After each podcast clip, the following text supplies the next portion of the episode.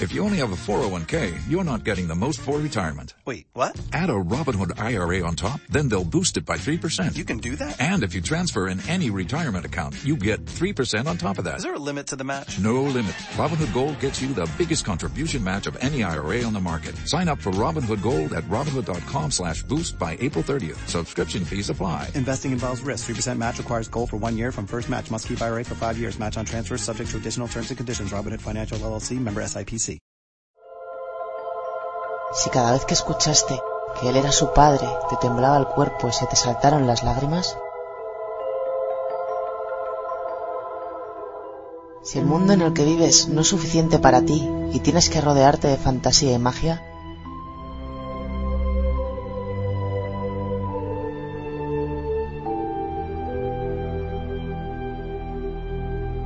Si ves que cada día que pasa la gente de tu alrededor no se emociona con lo mismo que tú, y miras en tu interior para encontrar una respuesta.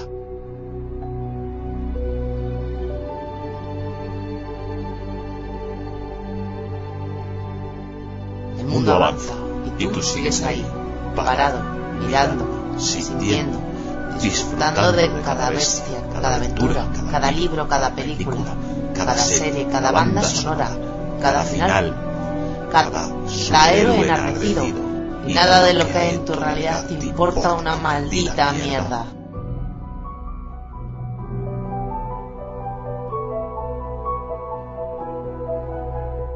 No, no estás solo. Solo eres un pobre friki más, perdido en la maraña de este mundo.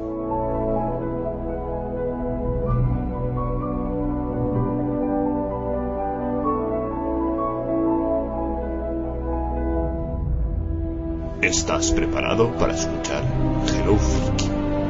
El podcast más friki a este lado de la galaxia.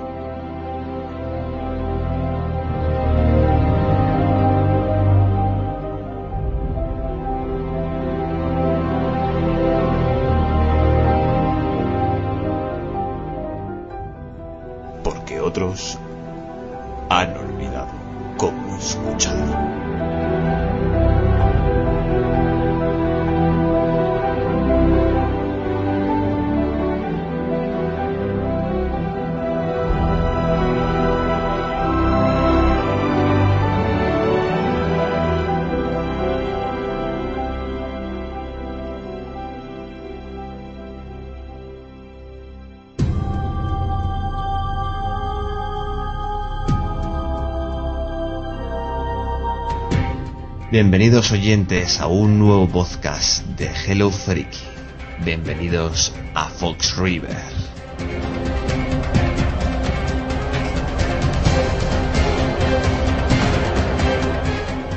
Estáis destinados al bloque C. Habéis venido para dejar todo vuestro mundo atrás y conectar con vuestra parte más friki en esta cárcel de máxima seguridad.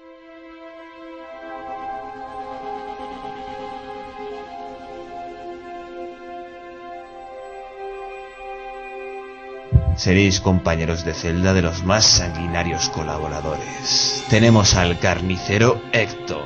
Hola compañeros de celda, otra semana más, con muchas ganas, más si cabe todavía, ya que la semana pasada no estuve, no me pude escapar de la celda para hacer el programa, así que esta semana no falla. Justo a su lado está Víctor, el descuartizador. Bien chicos, ¿habéis oído todas las instrucciones? Espero que lo tengáis todo claro porque como nos pillen los guardias nos van a crujir vivos. Espero que estéis dispuestos a aguantar todas las novedades que os vamos a traer porque, vamos, depende nuestra supervivencia de ello. Como nos pillen, acabaremos en la trena toda la vida. Y finalmente me presento, me llamo Asiruarte, soy el ser más despreciable de este bloque friki. Y a continuación procedemos a comentar lo que hemos visto durante la semana. Víctor, podemos empezar contigo. ¿Qué, qué has visto esta semana? Bien, no podría empezar de otra manera sin hablar de, del mago preferido de todos nosotros. Harry Potter, las Reliquias de la Muerte, parte 2. La vi el, el, sábado por la noche, y bueno, el viernes por la noche, mejor dicho, y la verdad es que me encantó.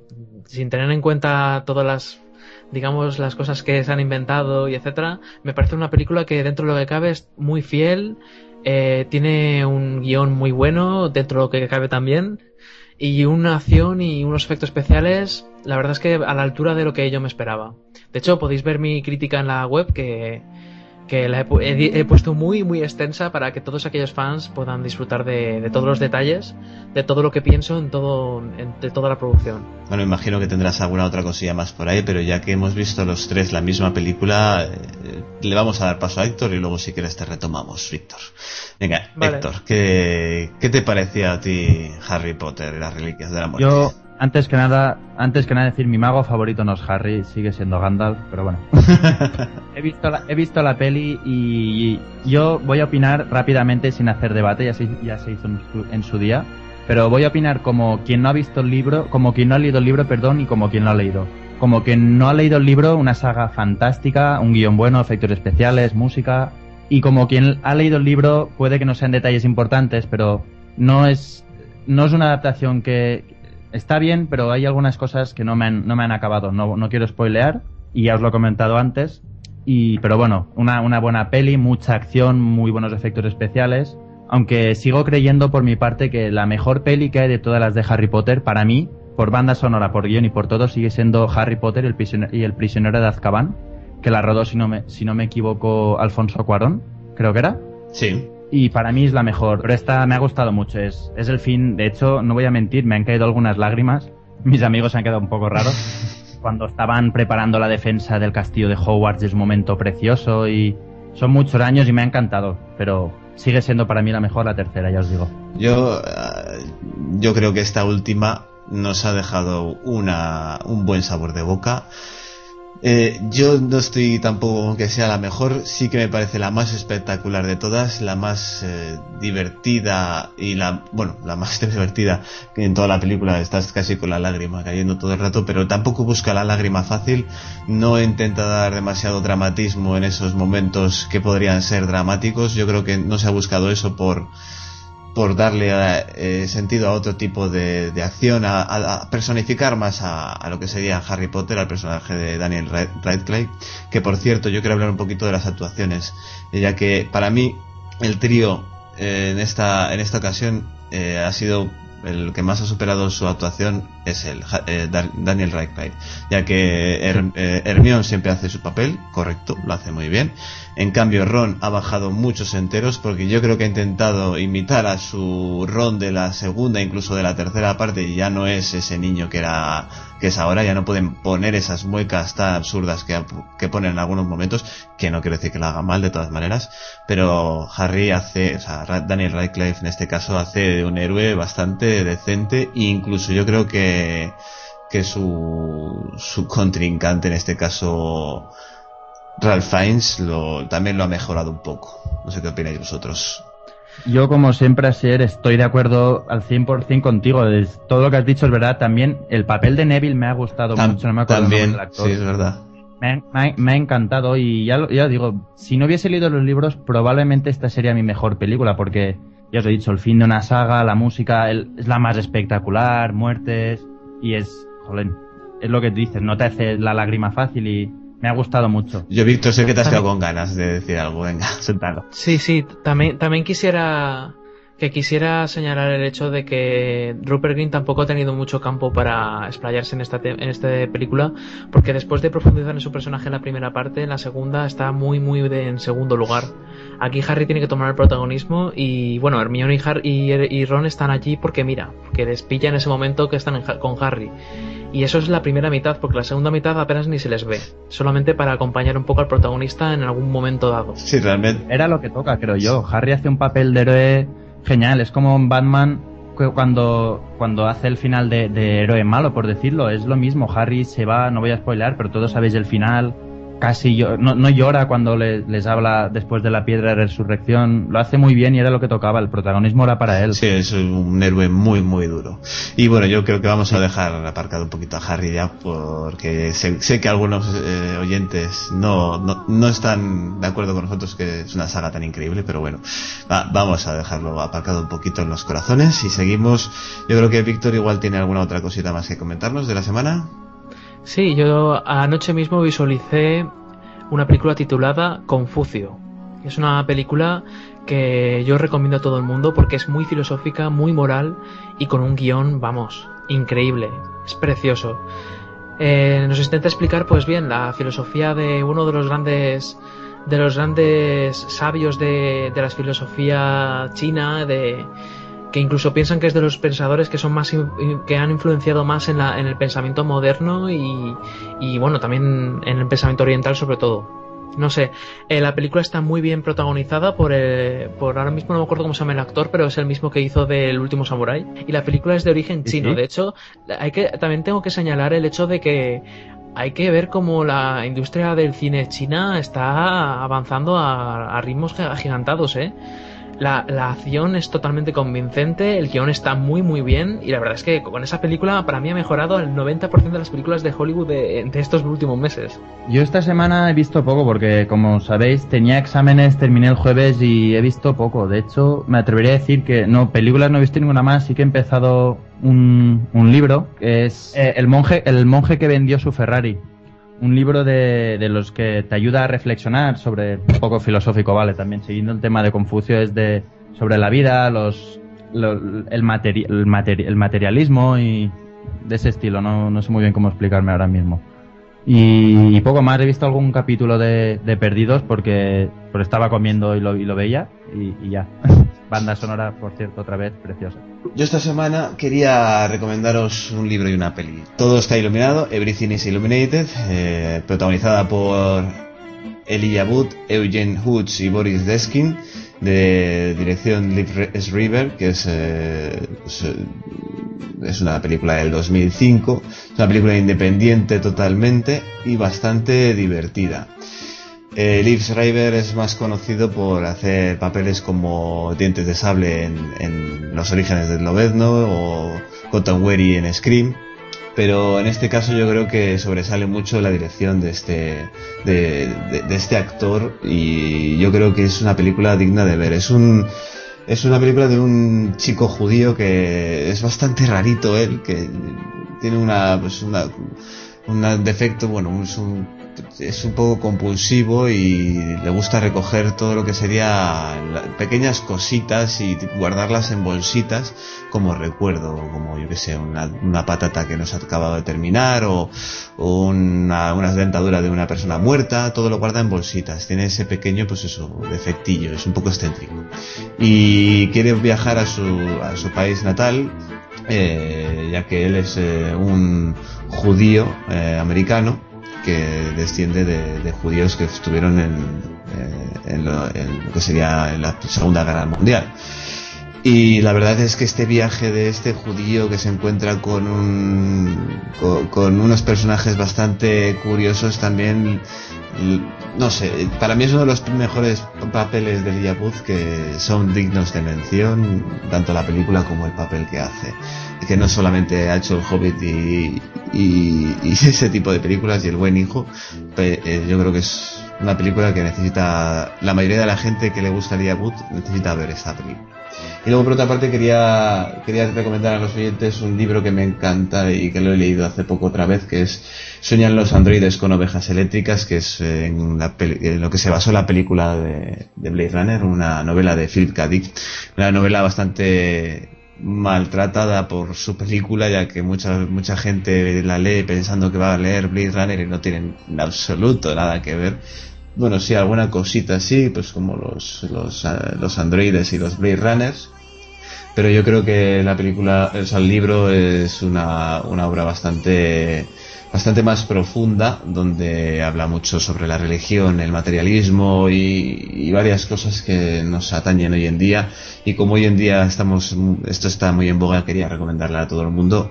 Es una novela que la doy un 8 y, y la recomiendo a todo. Por cierto, quisiera decir una cosa, volviendo a sacar un momento, un solo momentín, espero que me perdonen algunos oyentes.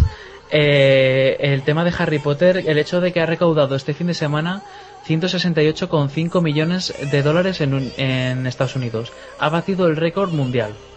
El récord lo tenía antes el Caballero Oscuro con 158 millones, así que le ha superado con 10,5 millones y bueno, se convierte ya, ya, tiene ya tiene su primer récord su primer récord de taquilla. Imagino que todo el mundo lo sabrá, pero si no una pequeña anécdota la, la autora, eh, Rowling, es más rica que la reina de Inglaterra. Eso no lo sabía. Y eso es, Sí, sí, sí, es eso es- mucho.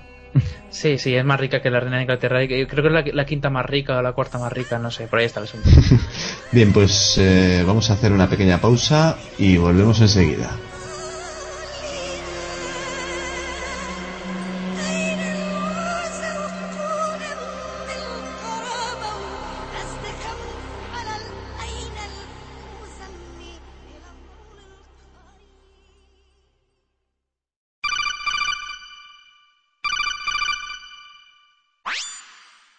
Snake. Coronel, ¿puede oírme? Hola, Solid. La verdad es que tengo que comunicarte algo muy importante. He descubierto un programa de misterio que no te puedes perder. Expediente FDM. ¿Lo conoces? Da igual, coronel. ¿No? Me encanta. En serio. Coronel, Déjate de misiones Metal Gear y escucha Expediente FDM, hombre. ¿pero qué coño? Se acabó. Voy a delatarte a los malos. Coronel. Mierda. Coronel, ¿me escucha? Déjame. Coronel. Estoy con Expediente FDM. Váyase al infierno. Expediente FDM, el programa oficial de Foros del Misterio. Bueno, y después de esta cuña de Expediente FDM y coincidiendo con eh, la primera vez que ponemos esta cuña de este gran programa de misterio, os voy a traer una banda sonora bastante diferente a lo que traemos habitualmente. Sigue siendo friki, pero no es de una película ni de una serie, es de un videojuego y es el específico del Metal Gear Solid 2 Sons of Liberty. Una banda sonora compuesta por Harry Gregson Williams, que yo creo que la conocerá casi todo el mundo dentro de este, de este mundo friki y se llama Sons of Liberty 10. Espero que os guste y, y que la disfrutéis.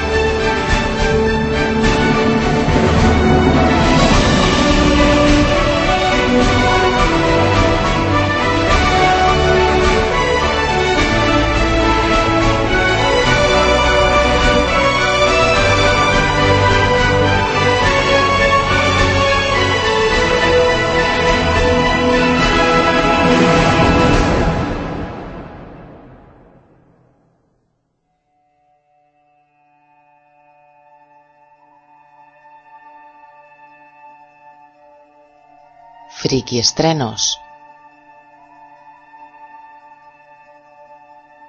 Los avances de las películas más esperadas.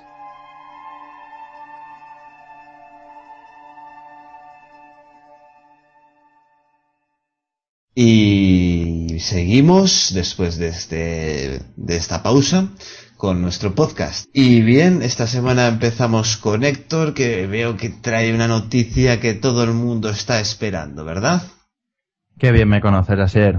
Sí, como no puede ser de otra manera, os, os, os voy a hablar de, de, la secuela de Batman, para quien no conozca, de, de Dark Knight Rises, que tenemos un nuevo tease trailer y un nuevo póster.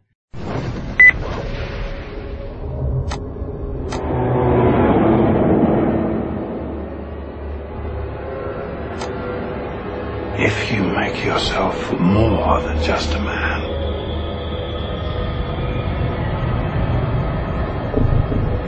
Devote yourself to an ideal, then you become something else entirely. A legend, Mr. Wayne. A legend. We were in this together. And then you were gone. Para quien no se acuerde, la película está siendo rodada por Christopher Nolan y bueno, por ahora no se sabe mucho de la trama. Solo se conoce que el villano principal será Bane, que en los cómics consiguió romper la espalda Batman y con eso provocó que aparezca un nuevo héroe debido a la ausencia de este, y que el argumento también girará en torno a Catwoman y al hijo de uno de los mandatarios de la mafia de Gotham.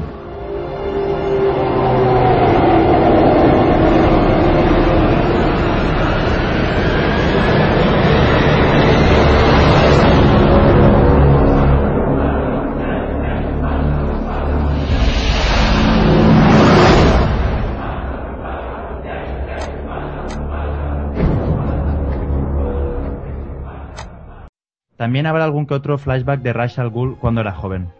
Y así rápidamente el reparto está protagonizado, como no puede ser de otra manera, por Christian Bale, como Bruce Wayne o Batman, Mitchell Kane como el siempre fiel mayordomo Alfred, Morgan Freeman, Gary Oldman, Annie Hathaway, Joseph Gordon-Lewitt y muchos más, que para quien quiera saberlos que entre en la web de Hello Freaky y lo lea.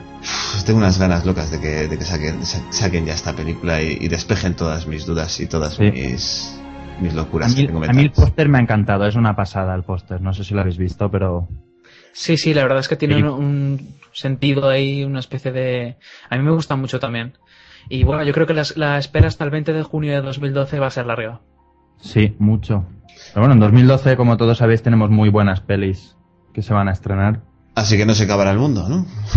No, no, siempre hay superproducciones que vamos a estar esperando y vamos a estar comentando aquí en los podcasts con mucha ilusión. En caso de que se acabe es el 21 de diciembre, si no me equivoco, estas se estrenan antes. Sí. Bien, yo ahora sigo con una película para todos aquellos amantes del cine de género infantil, infantil más bien también juvenil. Os traigo Hugo, lo nuevo de Martin Scorsese.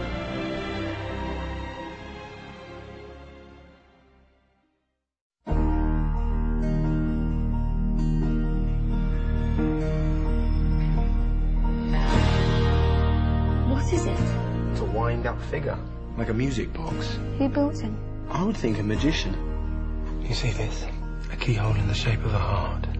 Another mystery. Bien, se trata de la adaptación cinematográfica de la novela infantil The Invention of Hugo Cabret, de Brian Selznick. El guion viene de mano de John Logan, el responsable del guion de El Aviador, y trata de un niño de 12 años que es huérfano y que durante los años 30 vive en secreto tras las paredes de una estación de París y se ocupa de los relojes.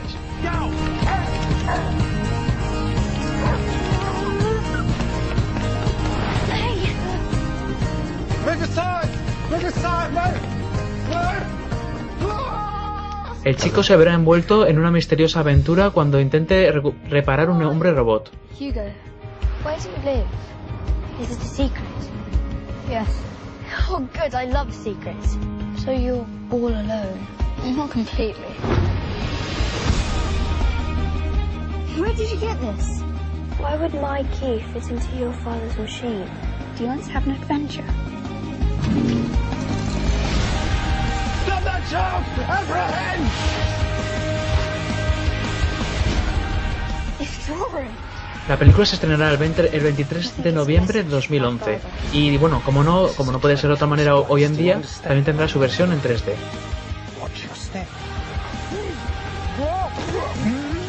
Neverland and Oz and Treasure Island all wrapped into one. Are you sure about this? We could get into trouble. That's how you know it's an adventure. My life has taught me happy endings only happen in the movies. The story's not over yet.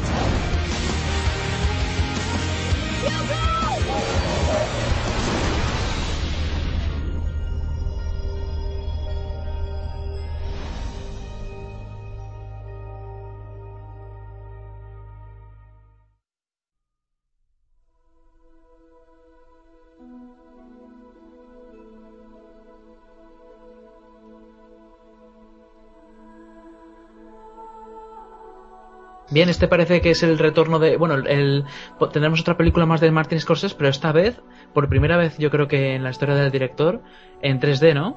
¿Qué opináis? La verdad es que veo que ha sucumbido como todos eh, acabarán sucumbiendo. Yo me imagino que el único que se quedará por ahí es Christopher Nolan. se quedará solo.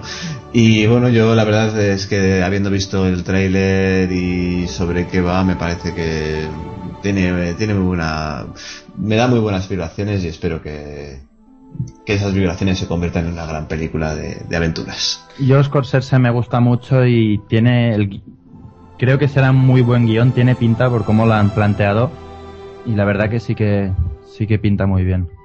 Sí, no sé, la verdad es que a mí no me extraña que hayan puesto en 3D porque hoy en día todas las compañías exigen a sus directores que apliquen el 3D aunque sea en postproducción. Entonces, no sé, yo pienso que, que no, no sorprenda a nadie que en una película de, estas, de este tipo, en el cual los niños van a poder disfrutar de, de los efectos 3D, pues bueno, yo creo que lo disfrutarán mucho. Y por cierto, quería añadir que esta, en esta película también la protagoniza Chloe Moretz, que es una actriz muy, eh, esta actriz joven a mí la verdad es que me, me entusiasma mucho cómo actúa y cómo trabaja.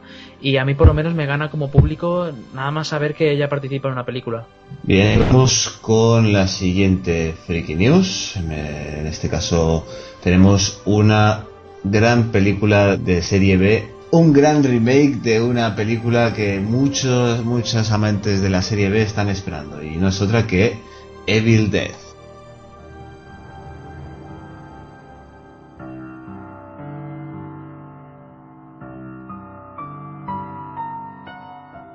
Sam Raimi producirá junto a Rod Tappert y Bruce Campbell el remake de la película que le hizo famoso, Evil Dead. El director será Fede Álvarez, quien también ha escrito el guion a cuatro manos con Rodo Sayagües, y el encargado de revistarlo es Diablo Cody. La compañía al frente de la producción es Ghost House Pictures y os recordamos un poquito el argumento original. Cinco amigos se iban a pasar el fin de semana a una cabaña situada en medio de un solitario bosque y una vez allí la trampilla del sótano se abre de golpe, lo que despertaba la curiosidad de sus eh, de los amigos y les hacía bajar a investigar. Entonces, cuando descubrían un- es cuando descubrían un magnetófono, tras conectarlo escuchaban la voz de un hombre que les desvelaba que un antiguo libro que se hallaba al lado del magnetófono servía para devolver a la vida a una serie de criaturas malignas. Yo creo que todos los amantes de, de la serie B y sobre todo los frikis seguidores de Bruce Campbell y todas sus locuras eh, estarán deseosos de ver qué pueden hacer con el nuevo remake de con el remake de esta película loca loca. ¿Qué os parece, chicos? Me planteé quedarme. Me dieron la oportunidad de ser su jefe, de enseñarles, de ser su rey. Ajá. Pero mi lugar es este, así que tragué el zumo, dije las palabras y aquí estoy. ¿Dijiste las palabras correctas esta vez? Bueno, quizá no dijera cada pequeña silabita, no, pero básicamente las dije, sí. Básicamente.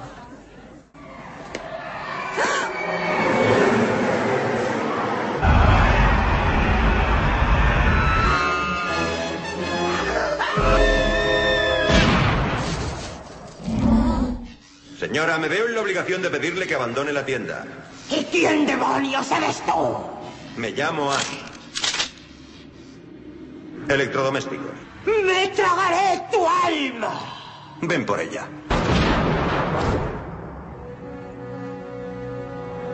Claro que podría haberme quedado en el pasado. Hasta podría haber sido rey. Pero a mi manera, ya soy rey. Saluda al rey, muñeca.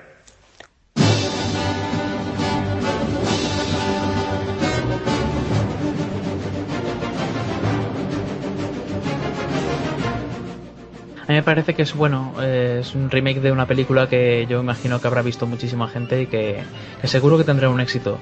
Eh, un cierto éxito en el cine seguro, vamos, y más si está producida por Sam Raimi, que es uno de los grandes de- del cine actual. Pero por otra parte me parece que, bueno, un remake de una película, otro remake, otro remake, me gustaría que Hollywood intentara dedicar un poco más de esfuerzo a argumentos originales o argumentos de adaptaciones, aunque sea, pero que no sean remakes y aportando siempre lo mismo cada 10 o 15 años. Bueno, quería, quería puntualizar que Evil Dead ya tuvo su remake, porque Evil Dead 2 es el remake de Evil Dead 1. Madre mía, ¿sabes? pues ahí, se- bueno, se, se vuelve a, a decir lo que yo he dicho antes.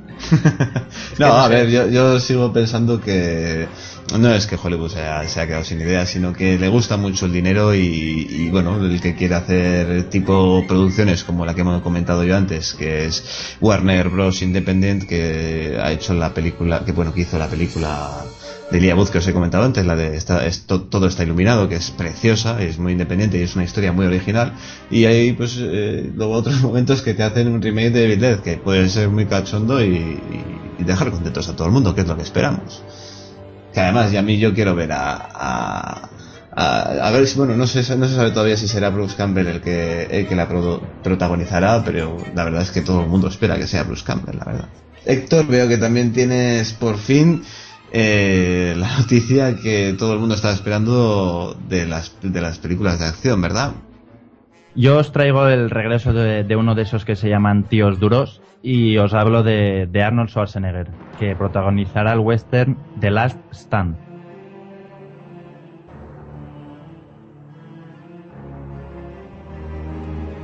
Bueno, después de su periplo como gobernador de California, muchas eran las especulaciones sobre en qué producción participaría Arnold Schwarzenegger y por fin se confirma su nombre, The Last Stand, que dirige Kim Ji-won.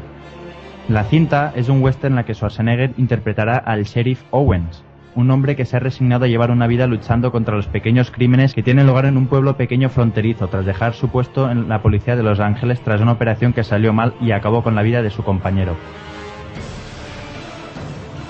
Un convoy de prisioneros del FBI que lleva al mayor capo de la droga sufre una emboscada y este criminal consigue escapar con la ayuda de un grupo de sicarios.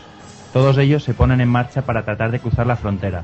La última oportunidad para detenerle está en el pueblo de Samerton Junction, el lugar donde se encuentra el sheriff Bowen. Yo soy un gran, un gran seguidor de Schwarzenegger en, en su momento, pero tengo mis dudas de cómo lo hará en, en este papel. Son muchos años sin actuar, ya no es el tío duro que era, creo, ya veremos. Yo espero que ya sea la definitiva su, la decisión de, protagonizar algo. Y bueno, yo en principio la verdad es que no le veo protagonizando un western. Es- es- le veo haciendo otro tipo de papeles. Pero bueno, a ver qué se saca de la manga y, a ver, que tire para adelante ya y que, sí- y que deje de dar tanta, tantas noticias. A lo mejor es justamente eso lo que necesita, romper con lo que siempre hemos tenido de él y otorgar algo nuevo para demostrar a la compañía que a Hollywood en general que él sabe que él puede seguir aportando cosas nuevas y nuevos éxitos. Sí, pero que yo soy también un, un fan de Schwarzenegger, de todas sus películas, pero por favor que arranque ya, que se va a hacer viejo. Por otra parte, el hecho de que esté viejo, bueno, yo creo que aún puede dar mucho que hablar porque no hay más que ver al actor este que protagonizó en Tiempo de Brujas. ¿Cómo se llamaba? Este actor tan. tan- eh, que hizo también. eh, Hellboy. Hellboy, eh, Ron Perlman, sí. Ron Perlman también está. Eh, Ron Perlman también está mayor y sin embargo, vamos, él podría protagonizar películas de acción yo creo que durante 10 o 15 años más perfectamente. Y dejando ya de lado los remakes, os traigo no el remake, la precuela de La Cosa. 48 hours ago, we found something quite remarkable. What'd they find? There's a structure In Antarctica. and a specimen. Really? Es, bueno, como ya he dicho, la precuela de La Cosa, pero de La Cosa de 1982. En su versión original se llamó The Thing. Eh, su momento la dirigió John Carpenter y bueno, la verdad es que aunque no tu- tuvo mucho éxito de por sí porque tuvo que competir con otras películas que luego imagino que comentaremos, eh, bien, eh, lo que sí que es cierto es que catapultó en, en el, al éxito a John Carpenter, que fue su director y yo creo que, que en su momento fue una película de ahora mismo que, que todo, todo fan del cine te- debería ver. En esta ocasión, Universal Pictures nos trae eh, un póster y un tráiler de esta nueva versión. Bueno, nueva versión, la precuela.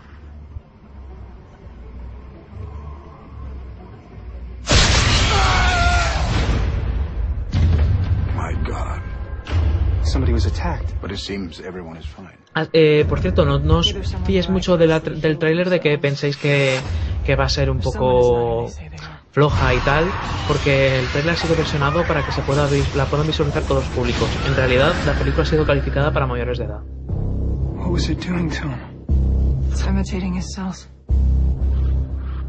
I think this thing copies its prey and then hides inside it. What are you saying? Not all of us are human. Could be any of us.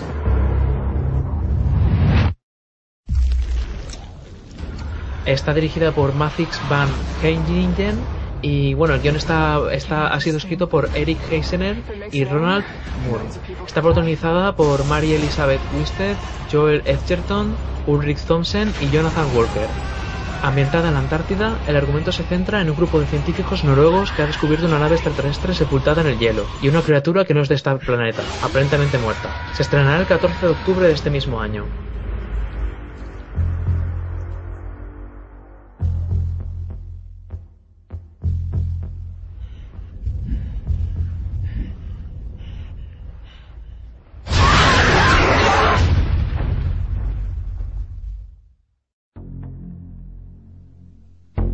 Así que yo que pienso que muchos fans de muchos cinéfilos vamos a estar muy pendientes de, de que se estrene para verla sin falta. ¿No, Asir? ¿Qué opinas? Pues yo la verdad estoy como loco por verla. Para, quitar, para quitarme de encima todas las dudas que tengo sobre esta precuela, eh, ya que su- subió mucho, tiene, tiene un listón muy alto después de, de su, de su secuela, que fue de esta de John Carpenter, la cual pues sí, efectivamente sí que ha tenido éxito, pero, pero posteriormente, porque en su día quería comentar que eh, no tuvo mucho éxito debido a que ET eh, trajo a lo que fuera los cines el, marcianito entrañable, el marcianito divertido y que todo el mundo adoraba y claro, no casaba mucho con lo que luego se vio en la cosa. Entonces, eh, en ese momento, pues fue un, fa- un fracaso de tanto de crítica como de taquilla, aunque posteriormente se retractaron los críticos ya que su salida al videoclub pues fue un triunfo como muchas ocasiones eh, ha pasado y, y ahora hoy en día es una película de culto que todo el mundo debe- debería de ver. Yo sin Y- duda ahí estaré para verla. y yo, yo quería hacer un llamamiento a John Carpenter, John Carpenter, por favor, una secuela de Golpe en la Pequeña China, que la estamos esperando todos. La película friki que tiene.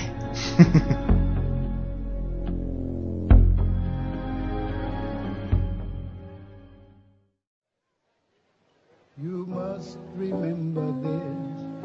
A kiss is just a kiss.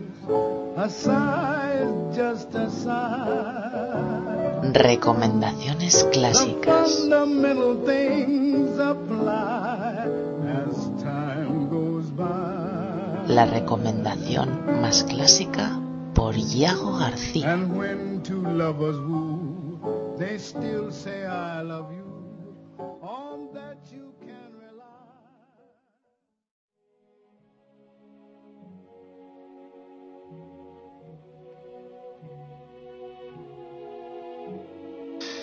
Y bien, una semana más. eh, tenemos una de las secciones más esperadas por muchos. Y es la sección de la recomendación clásica de Yago. ¿Qué tal, Yago? ¿Qué tal por tus vacaciones? Una vez más. Muy bien, muy bien. Además, con la suerte de que se van a prolongar unos días más de la cuenta. O sea que voy a estar por lo menos hasta finales de esta semana por aquí disfrutando del calor en la medida que se pueda. Oye, contento tienes que estar, que algunos como nosotros todavía estamos trabajando.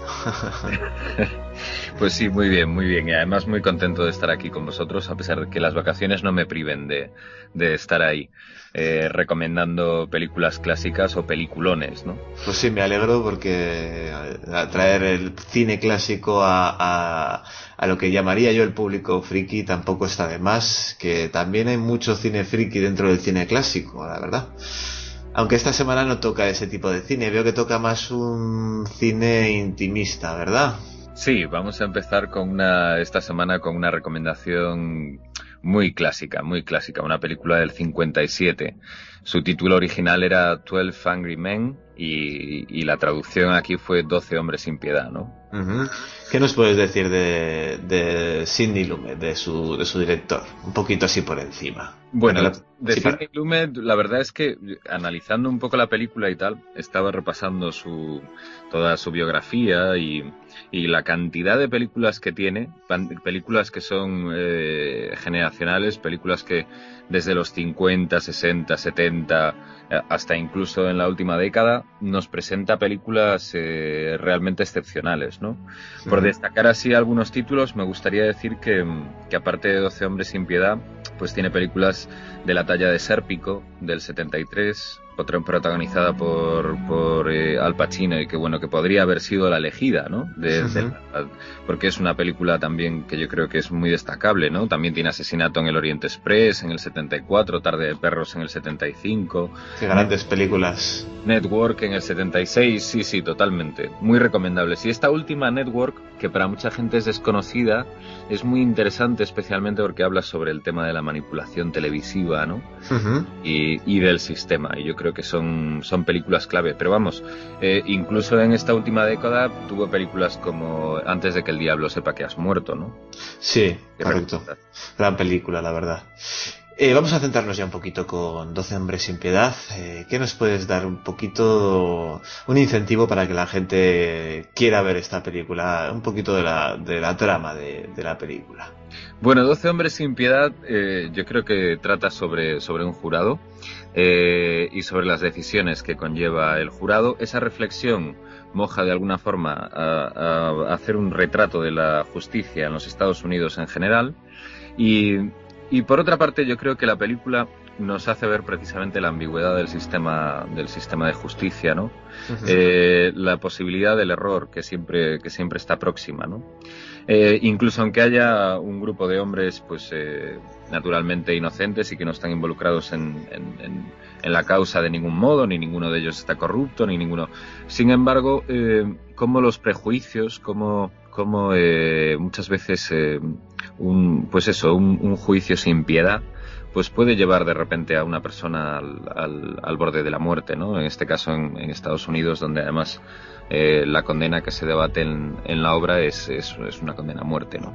Yo destacaría, destacaría todas las interpretaciones, pero sin duda Henry Fonda está en uno de sus papeles más espectaculares, porque es, de esos trabajos donde parece que, el actor no está haciendo nada y sin embargo transmite un ritmo, transmite una tensión eh, a, toda la cinta eh, y aparte eh, el espectador va cabalgando en los, en los pensamientos de, de Fonda, ¿no? Al mismo tiempo que él los va, que él los va manteniendo, ¿no? Y sin embargo, eh, él está hablando con el resto del jurado y, está tratando de convencerles de que se replanteen la causa de la muerte de este muchacho, pero constantemente ese discurso no se lo está haciendo solo a los personajes, ¿no? Sino que, de alguna forma va calando en el espectador y, vamos transitando esa historia como si fuéramos el, el, el digamos que el, el, miembro número 13 ¿no? del, del, jurado. Sí que es verdad que en aquella época ese tipo de sutilezas eh, se hacían más notar que hoy en día y eso es lo que hacía que te involucraras de alguna manera sin querer con, con la película. Eso es cierto. El guion es magistral, es de Reginald Rose y, y es un guion estupendo. Sin embargo, eh, yo destacaría eh, eh, ese, esa conducción narrativa que hace Lumet, porque nuevamente nos encontramos con una peli de interiores, ¿no? Como ya hemos sí. comentado con, con Letru, por ejemplo. Nuevamente una de interiores. Exactamente, nuevamente una de interiores y, y, y la verdad es que no, no, no, nuevamente no echas de menos el, el, plano exterior, no echas de menos ver el cielo. Te gusta la claustrofobia, ¿eh? sí, mira, mira que muchas veces en, en, películas o en televisión veo los interiores o el plató y los detesto. Es una sí. cosa que de verdad que me, yo soy fan del plano general, me encanta, me encanta el plano general y me encantan los exteriores y tal, ¿no? Pero sin embargo me sorprende mucho en este tipo de películas que, que, que, vas transitando por la cinta, disfrutándola y olvidándote completamente de los planos exteriores, simplemente ahí en una habitación como uno más de ese jurado, ¿no? Es una cosa espectacular, la verdad. Y bueno, yo creo que ya finalizando un poquito este esta recomendación, te, sé que es muy difícil y sobre todo en esta película que hay muchas escenas memorables, pero yo quiero que me digas una de las escenas y una puntuación, como siempre. Bueno, pues yo destacaría la escena del final, uh -huh. porque la escena del final es eh, efectivamente el único plano de exterior de la película que yo recuerde. Bueno, aparte de, de, de, creo que en la mitad de la cinta hay una pequeña salida al exterior por una tormenta que cae, pero vamos, es, es, anecdótico, ¿no? Pero el final de la cinta acaba con un plano precioso que seguro que recuerdas, que es con, con Henry Fonda eh, y completamente vestido de blanco, una vez que ha acabado la tormenta y, y brillando el sol saliendo por esas escaleras del, del juzgado, ¿no? Viva imagen de la, de la satisfacción, de la convicción y de la conciencia tranquila, ¿no? Una sí. espectacular. Yo le daría un ¿por qué no? Un, un notable, un 7. Bueno, pues Yago, una vez más, eh, muchísimas gracias por tu recomendación. Espero que a todos nuestros eh, eh, oyentes les haya gustado, tanto como a mí.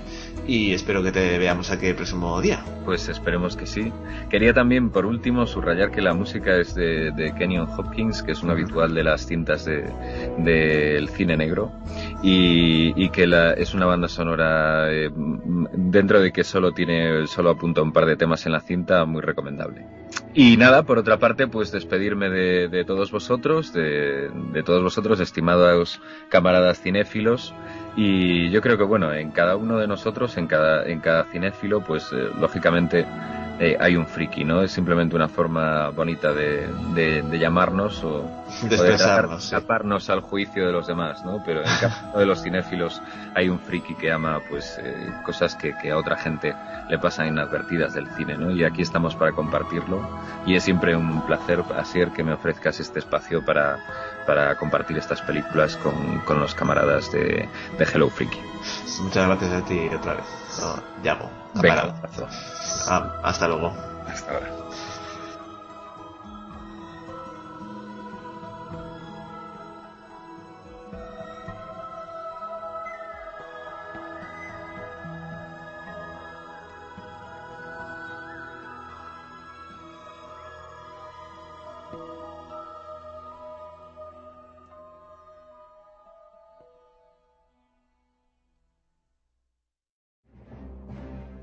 Hola amigos de Hello Freaky, esta semana tenemos una conexión muy muy lejana con algunos personajes. ¿Qué dices R2? No, no, ahora no te toca. Sí, me caes mejor que el Wookiee. Venga, Chibi, no te enfades, que ya sabemos cómo acaba esto siempre. Ya va, tú mejor no te metas. Es más, no sé quién demonios te ha invitado. Fuera de aquí, anda, fuera de aquí. De hecho, fuera. Y no quiero que vuelvas nunca.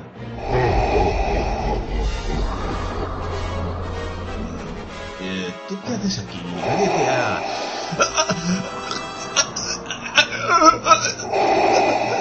Lo siento, lo siento, no quería ofender. Disculpa aceptada.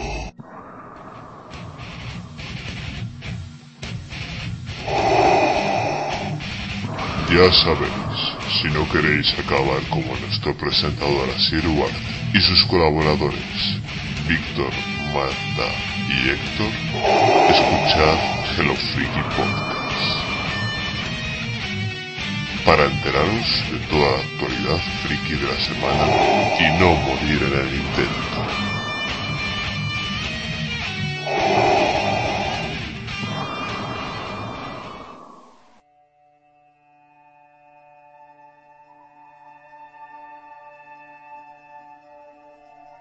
Friki estrenos.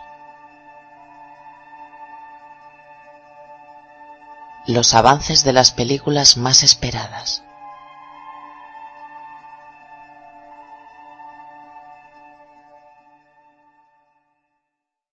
Bien, pues primero yo os traigo una película que yo creo que para todos los, los amantes del cine medieval os va a gustar.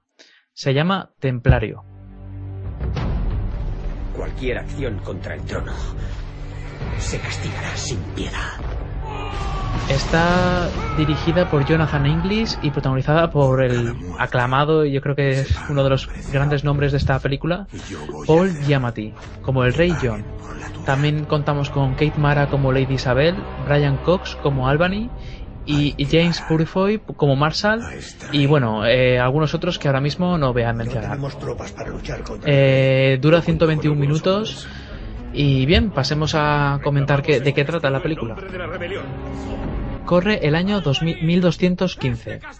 El rey Juan I de Inglaterra, Paul Giamatti, se ha visto obligado a firmar la Carta Magna. Furioso, recluta un despiadado ejército de mercenarios que empieza a arrasar el país para restaurar la monarquía absoluta.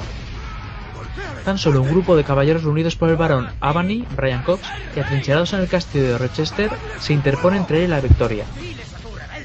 Junto a ellos, Marshall, James Purefoy, un caballero templario atormentado por la culpa ante las atrocidades que cometió durante las cruzadas, y unos mercenarios entre los que se encuentran Be- Beckett, Jason Fleming y el joven Guy, Aneurin Barnard. En medio de la batalla, Marshall deberá lidiar además con, sus florecientes sentimientos hacia Isabel, Kate Mara, hermosa señora del castillo y esposa de Reginald de Corkhill, Derek Jacobi.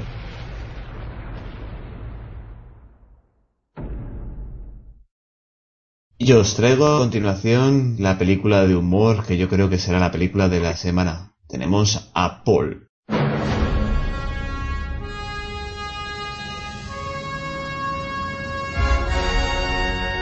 ¡Ah, Dios! ¡Es increíble! ¡Vamos a ver el área 51!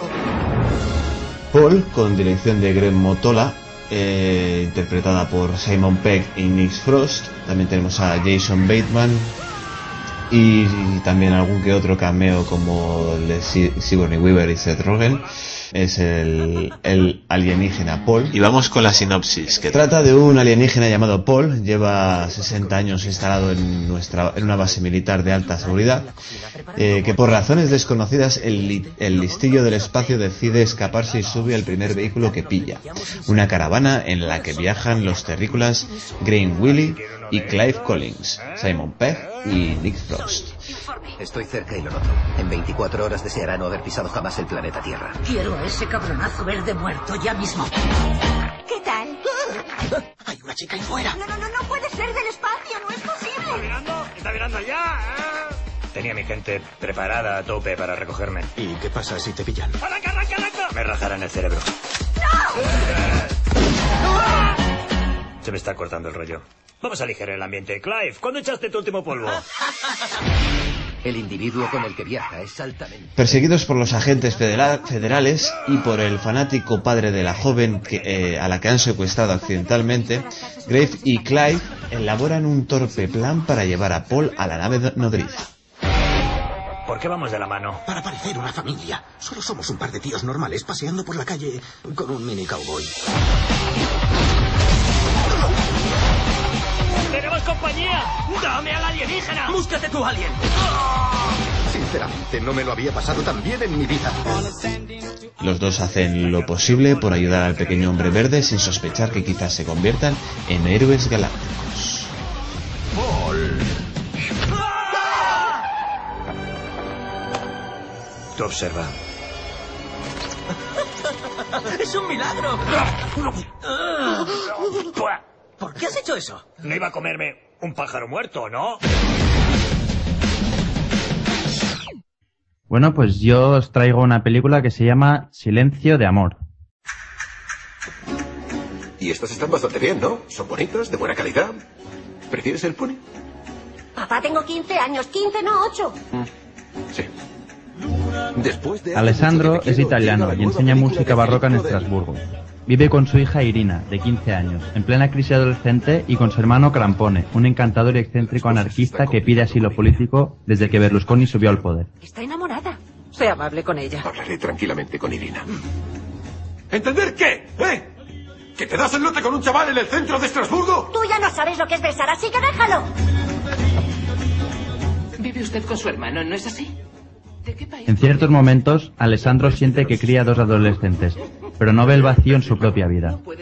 Se esfuerza en ser el padre perfecto y ha olvidado de reconstruir su vida afectiva, sobre todo porque está rodeado de amigos divertidos que le impiden sentirse solo. que controla la televisión, la prensa, la economía, una democracia. Resisto.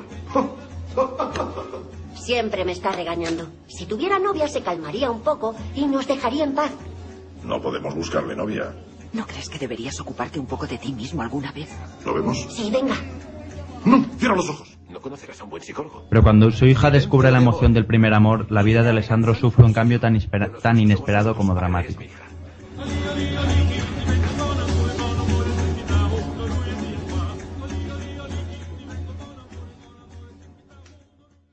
Bien, y para todos aquellos enamorados de Jim Carrey os traigo Los pingüinos del señor Popper.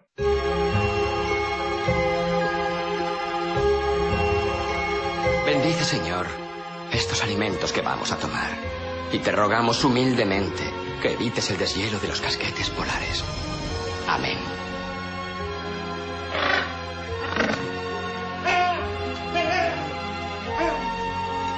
¿Me pasáis la sal? Ya la cojo. Está protagonizada como no por Jim Carrey y también por Carla Gugino, Madeline Carroll y Angela Lansbury. Los pingüinos del señor Popper nos cuenta la divertida historia de un poderoso empresario que se queda un tanto descolocado cuando recibe como herencia seis pingüinos. Obviamente, su cuidado no es una tarea sencilla, circunstancia que provoca ciertos problemas tanto en el trabajo como en el hogar de dicho individuo. Sin embargo, también le servirá para comprender el valor de la amistad y de la familia. Shuffle izquierda, shuffle derecha. Cambio de peso, cambio de peso, cambio de peso. ¡Toma!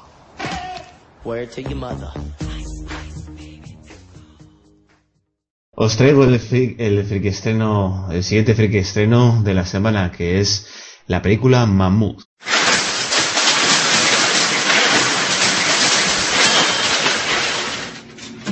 Mammoth, eh, de origen francesa, eh, con, direc- con dirección de Gustav Kerber, Kerber y Benoit Delepine, protagonizada por Gerard Depardieu y Yolanda Moreau.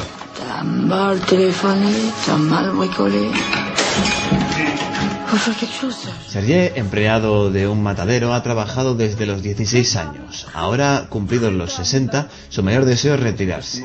Durante una visita para arreglar los trámites administrativos relati- relativos a su pensión, descubre que a lo largo de su caótica vida, varios de los empleados olvidaron nada casualmente registrar sus ganados. Para conseguir recibir el dinero que le corresponde, Sergei tendrá que emprender un viaje hacia los lugares donde tuvo sus primeros trabajos.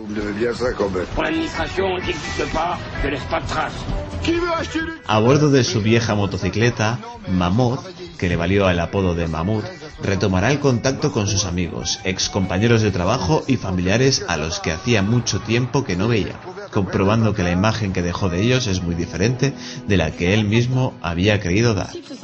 Sería irá desplazando a sí mismo los motivos iniciales de su viaje hacia el recuerdo de Yasmín, su primer amor, fallecida en un trágico accidente de tráfico.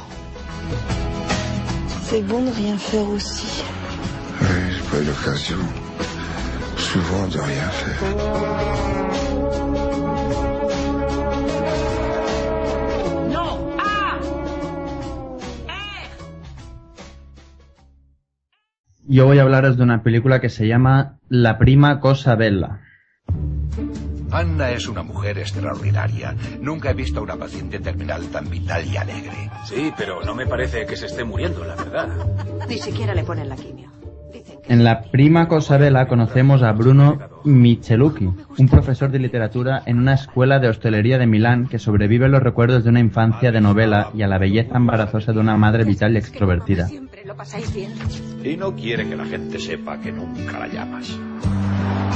¿Sabe que cuando sonríe, señora, es igualita a Todo empezó en el verano del 71, cuando, en la tradicional elección de la Miss del establecimiento playero más popular de Livorno, Ana, su madre, fue coronada, fue coronada inesperadamente como la mamá más bella del verano. nada, pero el marido la echó de casa. Me he permitido traer a mi querida amiga Anna. Mis respetos. A partir de entonces llegaron los problemas de la familia Micheluki, y vivir se convertirá en toda una aventura que va superando Bruno hasta llegar a nuestros días, cuando Valeria, su hermana, decide reconciliar a Bruno con su pasado y con su madre. A lo mejor te la arruina a ti también. No. Nunca se sabe. Tu madre es una inconsciente, pero no es mala persona. Déjate llevar por una vez. Siempre ha sido muy gruñón. Bien, yo os traigo una película titulada El hombre de al lado.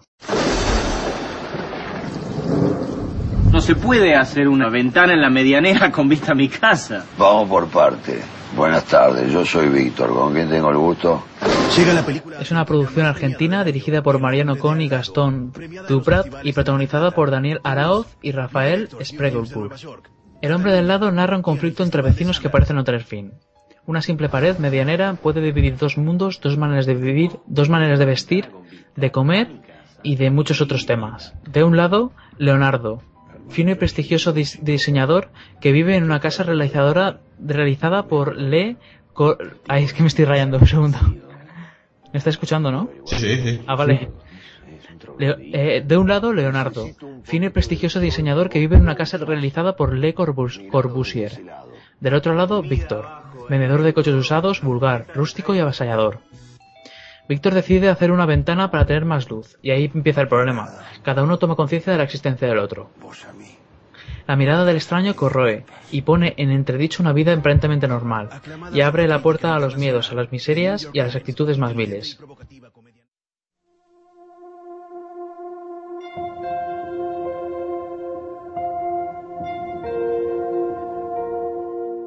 Bien, y después de haber mencionado todos estos friki estrenos, eh, yo quiero que me comentéis un poquito qué es lo que recomendáis a nuestros espectadores o qué vais a ver este próximo fin de semana. Bien, yo la verdad es que lo que más me llama es Templario. A mí es una película, yo, yo soy enamorado de las películas medievales y sin duda veré Templario. Aunque sin lugar a dudas yo Paul ya la, Paula ya la he visto, por mis propios métodos, digamos. Sí, de vete hecho- conmigo a, a París, ¿no? Que la han estrenado ya. Sí, sí, sí, sí. La verdad es que ya la he visto y de hecho col- colgaré la crítica mañana o pasado, un día de estos. Así que para cuando salga este podcast seguramente ya haya salido, ya la hayamos colgado. Y bueno, la verdad es que los pingüinos del señor Popper también me llaman la atención porque es Jim Carrey, pero tampoco creo que la, la vería en el cine, ¿eh? Porque pagar por una película que ya he leído que el, el guion y tampoco aporta mucho nada, o sea, que seguramente la vea de alguna manera u otra porque es de Jim Carrey y a mí Jim Carrey me encanta. Yo me imagino que veré Templario. Paul me llama, pero Templario, entre todas, es la que más me llama. Es de. Sabéis que me gusta ese estilo. Creo que es mi candidata. Yo la verdad, eh, después de haber visto Paul, recomiendo a la gente que la vea, simplemente, sobre todo a los frikis que la vean, por favor, porque es, tiene tanta temática friki que te puede explotar la cabeza. Eh, el principio es bestial, sobre todo en el Comic Con, que para mí es uno de mis sueños poder ir al Comic Con. Y aún así, aunque tiene un final un poco baja un poquito el, el ritmo a partir de la mitad de la película. La recomiendo y yo seguramente veré o bien Templario o bien Mr. Proper, que la verdad que Jim Carrey siempre me ha encantado y, si tiene que ver con pingüinos que me encantan, pues también, ¿por qué no? Y vamos a continuar con la banda sonora de serie de la semana, que parece ser que Héctor nos trae algo, pues ya se podría decir clásico, ¿verdad? Sí, os traigo un clásico y os traigo una serie que muy joven tienes que ser para no haberla visto y os hablo de, de Friends.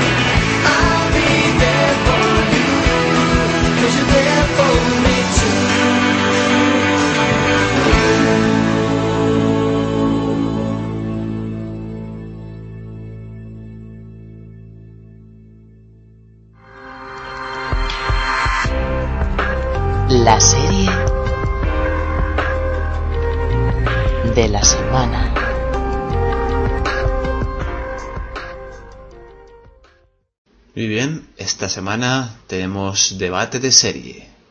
El debate de Prison Break.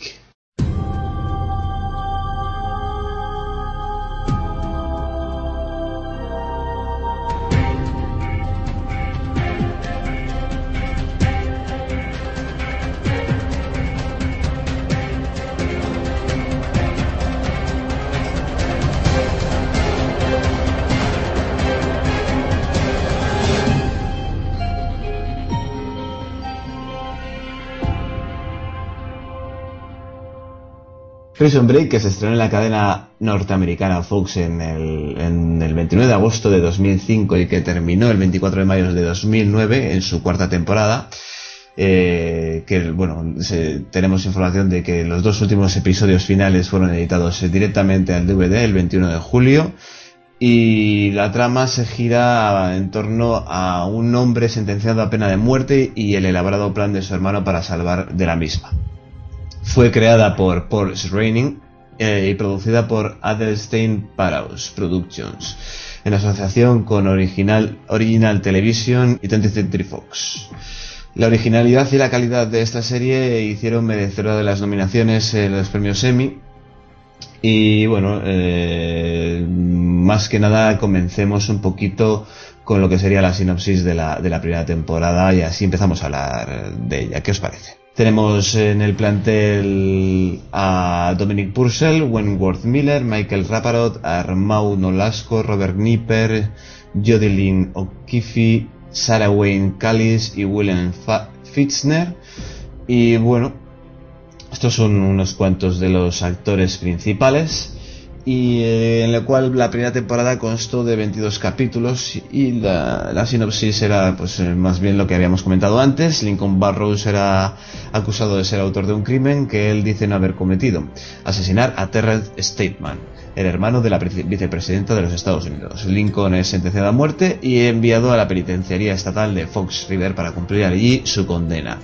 Eh, Michael Scofield es el hermano menor y está convencido de la inocencia de su hermano y elabora un plan de escape de su prisión. Así con este con la, con la sinopsis de esta primera temporada podemos comenzar. Yo creo y espero que estéis de acuerdo conmigo que es lo único que realmente se podría mencionar como grande de esta serie, que es su primera temporada. ¿Qué os parece a vosotros, chicos?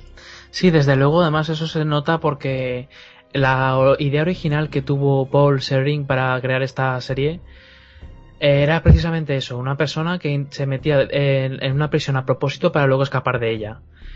Y bueno, la verdad es que se notó que una vez terminó la primera temporada y bueno, eh, vamos a decir que el final fue que escaparon, consiguieron escapar, por milagro prácticamente, eh, ya se quedaron sin idea, ya no sabían a dónde acudir. Y la única, lo único que tenían pendiente era todo lo relacionado con la compañía.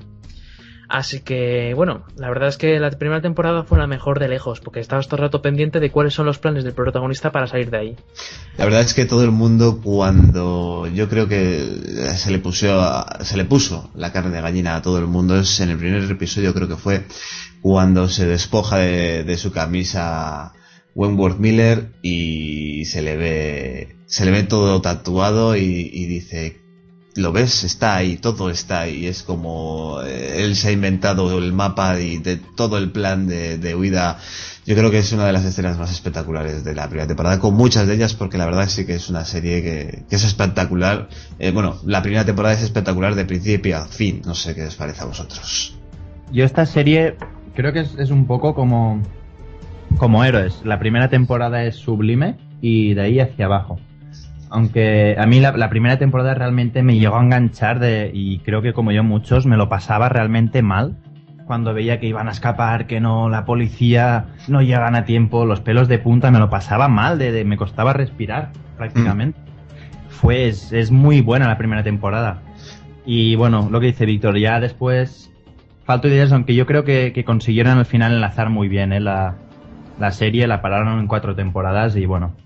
La pararon en cuatro temporadas porque no tenían más remedio, ya no sabían por dónde tirar el asunto para que no, para que no perdiera el sentido. Pero Sí, no, también. no- Es no una vamos a, a- a irnos. ¿Vamos a, ¿Vamos a hablar temporada por temporada o vamos a.? Sí, sí, sí, sí, sí. Bien, eh, la primera temporada fue eso, fue muy, muy buena. eh, hablaron un poco de lejos de la compañía y eh, eh, sobre, todo trataba de cómo podrían salir de allí. Bueno, eh, también nos presentan el personaje de Sara que, que nos va, va a protagonizar la mayoría de las temporadas, salvo quizá creo que fue la tercera que por motivos de, de ella no pudo no pudo participar y bueno volvió también para la cuarta Fue en la segunda, eh, fue en la segunda. En la segunda, y, y además eh, yo creo que vamos a hacer un pequeño apartado a eso porque me pareció totalmente ridículo. Sí, Sí, sí, sí. Fue, fue, esta serie se ha, se ha- se ha hecho de notar, sobre todo, porque el guion lo han tirado por donde más les convenía en cada momento y no es como es una serie que tú la, la- el guion lo tienes, el argumento lo tienes pensado para tantas temporadas y lo tienes todo planificado del primer momento, lo cual debería ser lo más lógico debido a que el protagonista se las da de que lo se lo sabe todo y sin embargo caen en el error de decir, bueno, ya nos lo seguimos inventando por la sobre la marcha y Esta eso no. serie también, perdón, Víctor. No, ya está. También Yo- creo que una, una de las afectadas, de las que más fueron afectadas ya de sí con pocas ideas por la huelga de guionistas.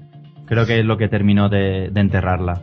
A mí me encantó, ya os lo he dicho, pero creo que hay, hay, hay una cosa que no me gustó y sin desvelar quién, hay un personaje importante que muere y, y es un, es Lincoln y, y Michael, que son los principales afectados, en cuestión de 10 minutos superan esa muerte. Eso me dejó un poco de decir, joder.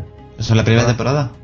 Ah, vale, sí, eh, Pero- pero, pero, pero lo puedes decir. Yo creo que esta serie, eh, no sé. No, no, no voy a decirlo por respeto a los oyentes, pero hay un personaje que muere y superan las muertes muy rápido, lo que me refiero, durante toda la serie. Se muere alguien y en 10 minutos superado. Hombre, porque tienen mucha presión, tienen que, que tirar hacia adelante y, Y una sacar, el, lágrima. sa- y sacar el plan. Eh, pues yo, habla- a- eh, hablando de ese personaje, yo estoy seguro de que si murió fue porque la, el actor barra actriz, para no dar mayor pistas, eh, se tenía que ir, no podía seguir participando en la serie y se notó mucho que se lo cargaron, o se la cargaron al final de, de la temporada. Pero descarado, además, fue Sí. de, de- de un día para otro. Fue en plan de, como si no lo tuvieran pensado, de un capítulo a otro dijeron, ya está. Sí, bueno, ya vamos a pasar eh, a la segunda temporada. Quiero ver, quiero que comentemos un poco lo que sería la transición de la primera a la segunda, porque la verdad todo el mundo y yo creo que se puede incluir a todo el mundo que haya visto la, la serie que esperamos la segunda temporada con gran ansiedad porque no sabemos qué podía ser a partir de ahora porque la, serie es Prison Break el escape de la prisión ¿vale? no, el, el- el propio título pues te spoileaba un poco el final ¿no? Eh, sí, ya escapan. ¿Qué viene ahora? Y lo que viene ahora es lo más nefasto que podría pasar en esa serie. Para mí y para la mayoría de la gente que, como habíamos comentado, pues eh, fue una de las grandes afectadas con héroes y, y perdidos y todas, pero yo creo que esta es la más afectada de todas. La segunda temporada fue, para mí, nefasta. No sé qué os parece a vosotros. Sí, bueno, la verdad es que yo más que por la... Yo tampoco acusaría del todo a la huelga de guionistas. Yo pienso, bueno, también, pero yo pienso que... Sí, ju- fue que- justo, que los justo que a la los- vez, ¿eh? Ya, bueno, igualmente, pero que yo no lo acusaría so- solo de eso. Porque hay que decir que la, la serie estaba pensada para cómo iban a escapar. Y una vez que escaparon, se quedaron sin ideas. Entonces, ¿qué pasa? La segunda temporada trata, en resumen, que de lo- todos los prisioneros que consiguen escapar intentan, pues cada uno escapar a su, a su bola, por decirlo de una manera, y los persigue sobre todo el agente del FBI, Alexander Mahon, que es uno de los personajes que a mí más me gustaban. El problema está en que no tienen pensado muy bien cómo seguir la serie y tampoco saben con qué llenar 22 capítulos nada más y nada menos, con sus 40 y pico minutos cada uno, solamente de que no los pillen. O sea, si hubieran sido la mitad de los capítulos, quizá la serie hubiera sido mejor, esta temporada hubiera sido mejor. Pero claro, es que dedicar una temporada entera a, a eso, a ver si consiguen escapar, simplemente escapando por ahí de una forma u otra, como a, lo- a lo mejor algunos los pillan, otros se mueren, otros no, eh, es que me parece que, que es demasiados minutos, demasiados capítulos para solo eso. Y ese es el principal para mí problema de, de todo esto. Yo creo que fue una, fue una temporada de, de relleno, básicamente, porque al final, ni si no ves la segunda temporada, con ver el último capítulo, los dos últimos, te puedes meter en la tercera y es, es, es una temporada que no aporta nada, creo, ni, ni al final ni al principio, es fue relleno puro y duro. Sí, sí, sí, sin duda. Toda la temporada. eh, uf. Sí, sobre todo eh, el- los saltos argumentales, pues como hemos hab- hablado antes, de mm, se nos queda embarazada una actriz, pues la matamos. Eh, deja de tener el embarazo, pues la resucitamos, venga. Eso me, pare- me pareció lo más, lo más eh, ruin dentro de esta serie, porque es eh, jugar con la inteligencia del espectador. Sí, sí, sí, sin duda. A mí me pareció que fue una especie de truco barato de prestidigitador, en plan de, "Ay, mira, no necesitamos más, pues la matamos, no pasa nada, como si nos sobran personajes. Y luego vamos a hacer, vamos a inventarnos de alguna manera que resulta que luego está viva y la habían, y, y en realidad no era su cabeza, no sé qué rollos, y, pero vamos, por favor. Pero aquí es donde quiero entrar yo con lo de la huelga de, guionistas. ¿Cuándo la mataron? Con la huelga de guionistas. ¿Cuándo reapareció? Cuando volvió el guionista principal. Que dijo, ¿dónde está, dónde está el- por qué puede seguir todo esto? Porque Wentworth Miller, que es eh, eh, Schofield, tiene que tener también algún incentivo más que Lincoln, su hermano, que ya ha salido de la cárcel. Él querrá, no sé, no vamos a matar su primer, su primer incentivo, ¿no? Eh, es un poco ridículo. Entonces cogió el, el, el guionista y tuvo que volver a resucitarla. Y yo creo que sin más vamos a pasar a, la tercera temporada, que yo creo que aquí volvió un poquito a la, a, a la normalidad esta serie, ¿no? Sí, sí, porque se nota que pri- principalmente por el número de, de capítulos. Se dieron cuenta de que con la segunda se pasaron. Y con la tercera dijeron, vamos a ver, vamos a ver, tenemos tanto argumento. ¿Cuánto- ¿En cuánto lo podemos dividir? En este caso fueron 13 episodios. Pues 13 episodios. ¿Por qué le vamos a hacer 17 o 18, incluso 20, incluso 20 y pico? Hmm. Cuando en realidad eh, este argumento va- se puede quedar en, en 13 y, y puede quedar una temporada bastante, bastante convincente, como a mí me pareció, porque a mí esta temporada me gustó. Sí, No quedó me pa- bastante decente. no me pareció una película, una serie genial, ni me pareció una temporada, vamos, magnífica, pero a mí me pareció una, una temporada que me pareció muy, muy divertida, muy amena, y a mí por lo menos me divirtió bastante. A mí realmente se me hizo un poco cuando vi que era otra vez lo mismo, porque la tercera es muy parecida a la primera, por ciertas cosas que no vamos a desvelar. Bueno, sí, habrá, habrá que aclarar a los oyentes que, que la tercera trata de que, digamos que ciertos personajes se vuelven a meter dentro de una prisión, los vuelven a encarcelar y tienen que volver a intentar salir. Claro, esta por vez- eso, a mí se, esta me hizo, vez- se me hizo un poco pesado, por eso la segunda, aunque mala, yo realmente, ahora lo digo, lo veo desde fuera y lo veo de otra manera, digo que es mala, pero en su momento me llegó a enganchar porque no era lo mismo de la prisión, pero otra vez a la prisión, a mí se me cayó un poco el mundo a los pies, aunque al final estuvo, estuvo muy bien. Hubo ciertos sacrificios por parte de, de unas personas y... A mí me gustó bastante. pero entre la segunda y la tercera me quedo con la segunda. Yo la verdad me quedo con la tercera, porque fue más corta y lo que es la, la cárcel en Panamá, eh, más sucia, ver a T-Bag, eh, que es un, también uno de los personajes más importantes en la primera, sufrir para ser eh, un personaje principal o bueno, un cabecilla dentro de la, de la cárcel de, Pa- de Panamá me gustó y también a Mahón que sufría porque también era yonki y bueno, hay, hay unos cuantos personajes que lo hacen muy bien. No tanto eh, Wentworth Miller en este caso y, y su hermano eh, Dominic Purcell, que en este caso pues bajan bastante. eh, el resto casi no tiene mención, pero sí que es verdad que el guion de la tercera mejora. No tanto los personajes, pero sí el guion.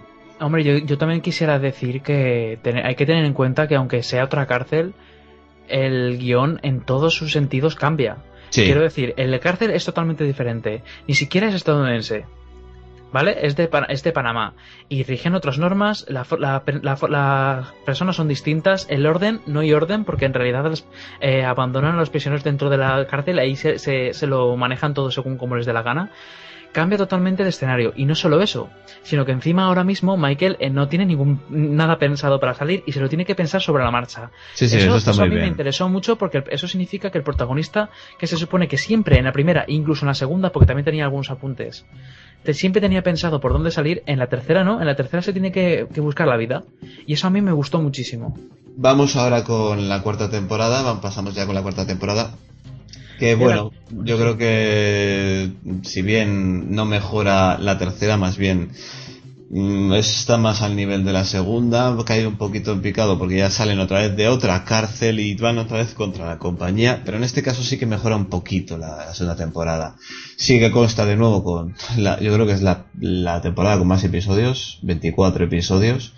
Yo os voy a ser sincero, solamente he visto la mitad de la cuarta temporada, no he visto más. Y bueno, aunque sí que veo que me está interesando, la estoy viendo ahora la, la cuarta temporada después de, tantos años de, de, de- visionado de las tres primeras. Pero sí, me está interesando, yo, yo veo que está bien. ¿Qué, qué, qué os pareció a vosotros? A mí me pareció que fue una temporada que estaba bien, pero que no estuvo a la altura de lo que podríamos esperarnos. La primera puso el nivel muy alto sobre el hecho del misterio de la compañía, que se supone que lo, lo, lo- lo controla todo. Y en la segunda más aún, te van explicando pues que la, compañía son capaces de, vamos, de, de cualquier cosa. Y sin embargo en la cuarta temporada te, te- pr- prácticamente te da a entender que la compañía son cuatro mujigatos que no saben lo que hacen y que lo máximo que saben hacer es más que nada meter mano por, por donde pueden y vamos, que no, a mí por lo menos me, me, me decepcionó un poco lo- el alcance de los malos, los malos de toda esta serie. Yo los veo un poco perdidos, la verdad, estoy por el capítulo 14 y sí que es verdad que los veo un poco perdidos. Yo es que ahora no me acuerdo muy bien. En su momento creo que sí que después de la primera es la que más me gustó porque es el final, se resuelven dudas. Aunque al final se resuelven un poco a prisa y es lo que dice Víctor, te decepciona lo que tú te pensabas que era. Pero a mí me gustó mucho, sobre todo por el final. Yo creo que tú serás de los míos así cuando llegues. Yo la verdad que todavía me quedan 10 10 capítulos y, y de momento lo que más casi me ha gustado de la temporada es ver a T-Bag vestido de traje trabajando para una compañía y haciendo haciendo de, de persona normal, ¿no? Que la habíamos visto siempre de, de psicópata, no sé, de psicópata lastivo.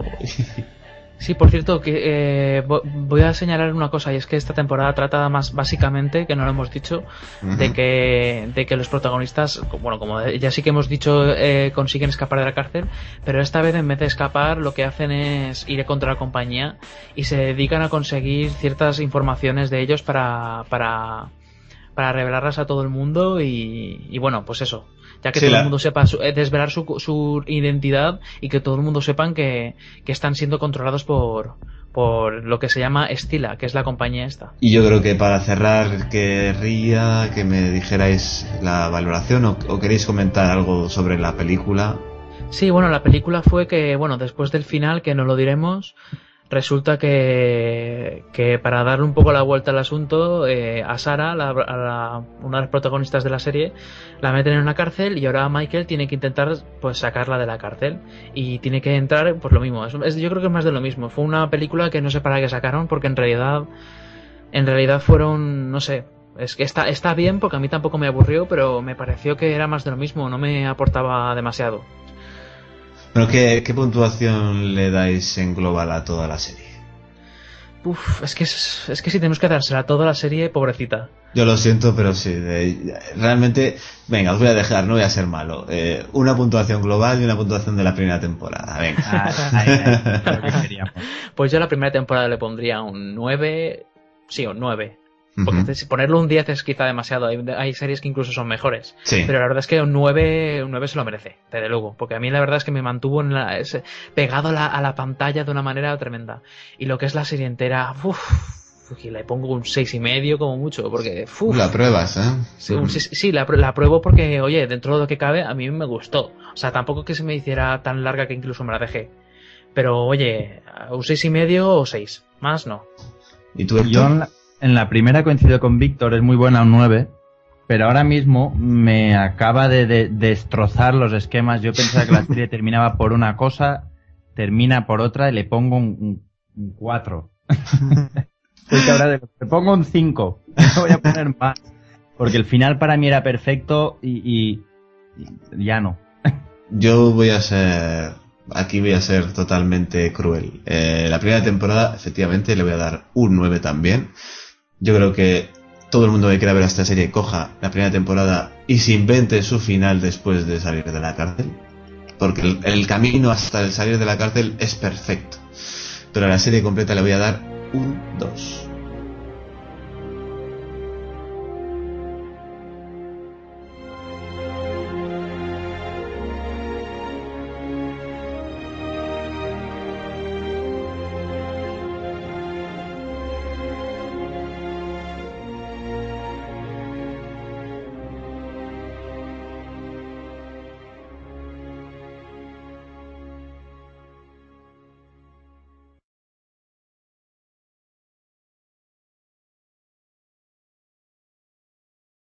Después de, este debate tan, yo creo que tan divertido de Prison Break, a mí me ha gustado bastante, con nuestras diferencias y nuestras opiniones, vamos ya a pasar con la nueva banda sonora que nos trae esta semana Víctor, y es una banda sonora entrañable por lo que me has dicho, ¿verdad?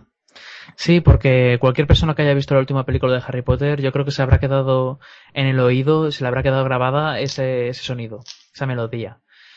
Y se trata de Lilith Them, de Alexander Desplat.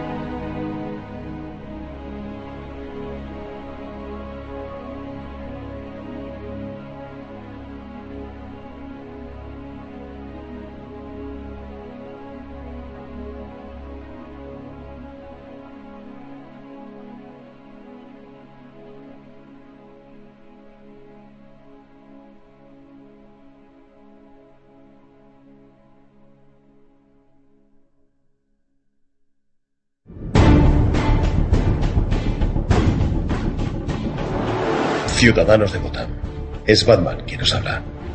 Esta noche debéis protegeros del mal que nos atenaza. Esta noche debéis escuchar la órbita de Endor.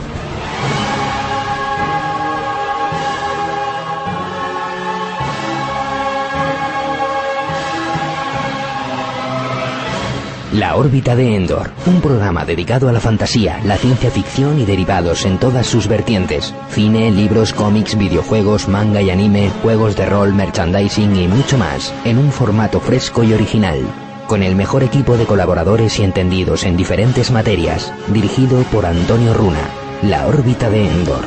Mucho más allá del simple friquismo.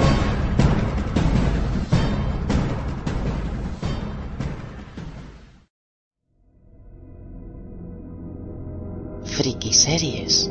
Noticias y avances de las mejores series.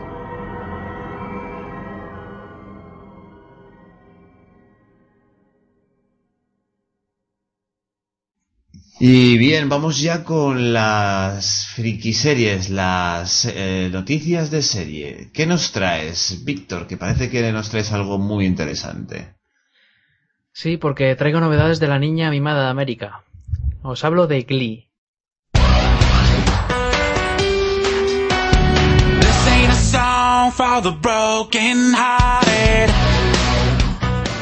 La serie creada por Ryan Murphy eh, nos trae una novedad sobre su, reparto y es que resulta que tres de los protagonistas, que son Cory Monteith, Lea Michelle y Chris Colfer, que hacen de los personajes de Finn, de Rachel y de Kurt.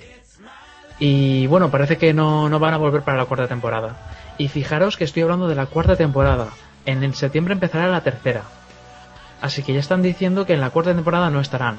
Algo que yo creo que ya se intuía debido al hecho de que, digamos que ya no estarán en el instituto, entonces no iban a tener su propio argumento. Yo imagino que harán como en Skins y sacarán otra otra generación, ya que esta serie está siendo bastante exitosa.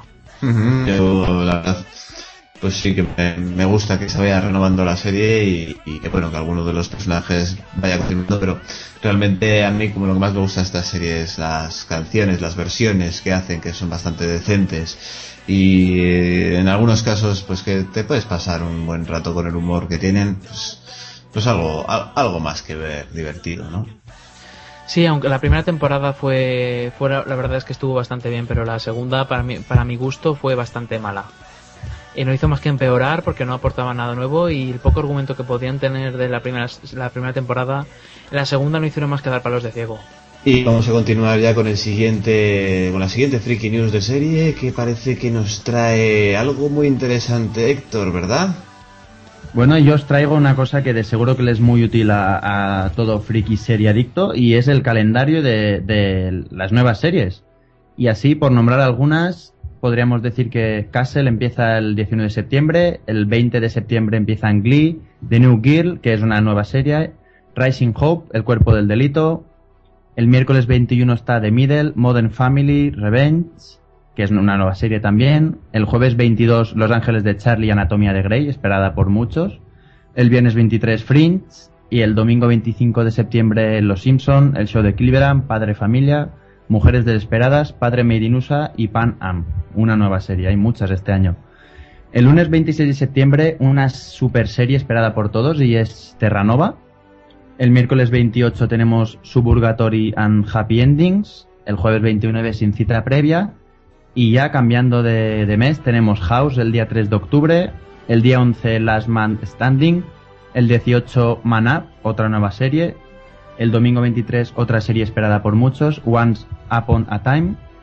El día 30 el show de, Ki- de Cleveland, que la cambian de parrilla y Alan Gregory, otra nueva serie. El 3 de noviembre Bones. El miércoles 23 I Hate My Teenage Daughter, que es una nueva serie. Y creo que no me dejo ninguna.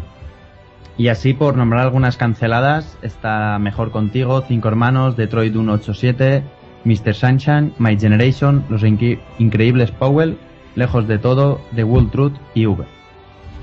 Bien, pues yo creo que como todo friki estamos esperando muchas de esas series, pero yo creo que más que nada eh, estamos con muchas ganas de que empiece Terranova, ¿verdad?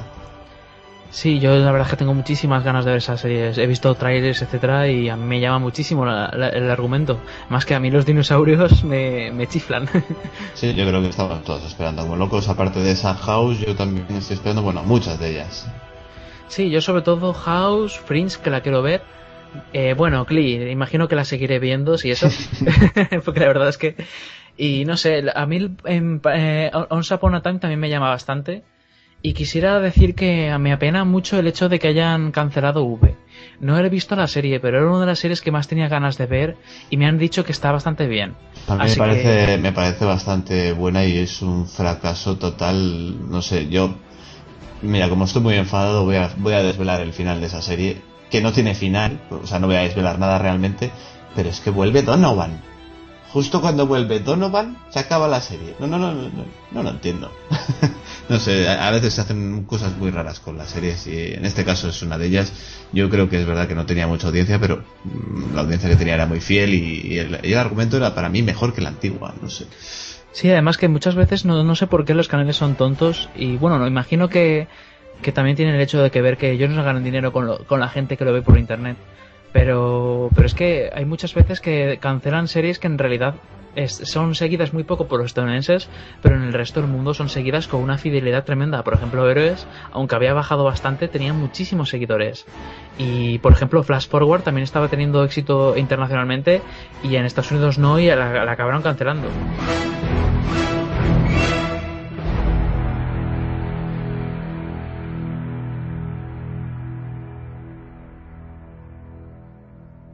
Y bueno, vamos continuando un poco con el, con el programa, con el podcast. Hoy tenemos una, sec- una sección nueva, una nueva sección donde vamos a hablar un poquito de literatura. Eh, vamos a hacer pequeños breves resúmenes sobre algunas de las obras literarias que están ahora mismo en actualidad.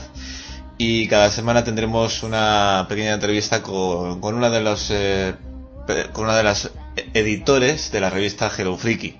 En esta ocasión tenemos a Cougar19, eh, Cougar19 que ha hecho ya bastantes críticas en la, en la revista Hello Freaky, lo podréis comprobar. Y bueno, te- tiene ya una gran experiencia haciendo críticas y la tenemos aquí.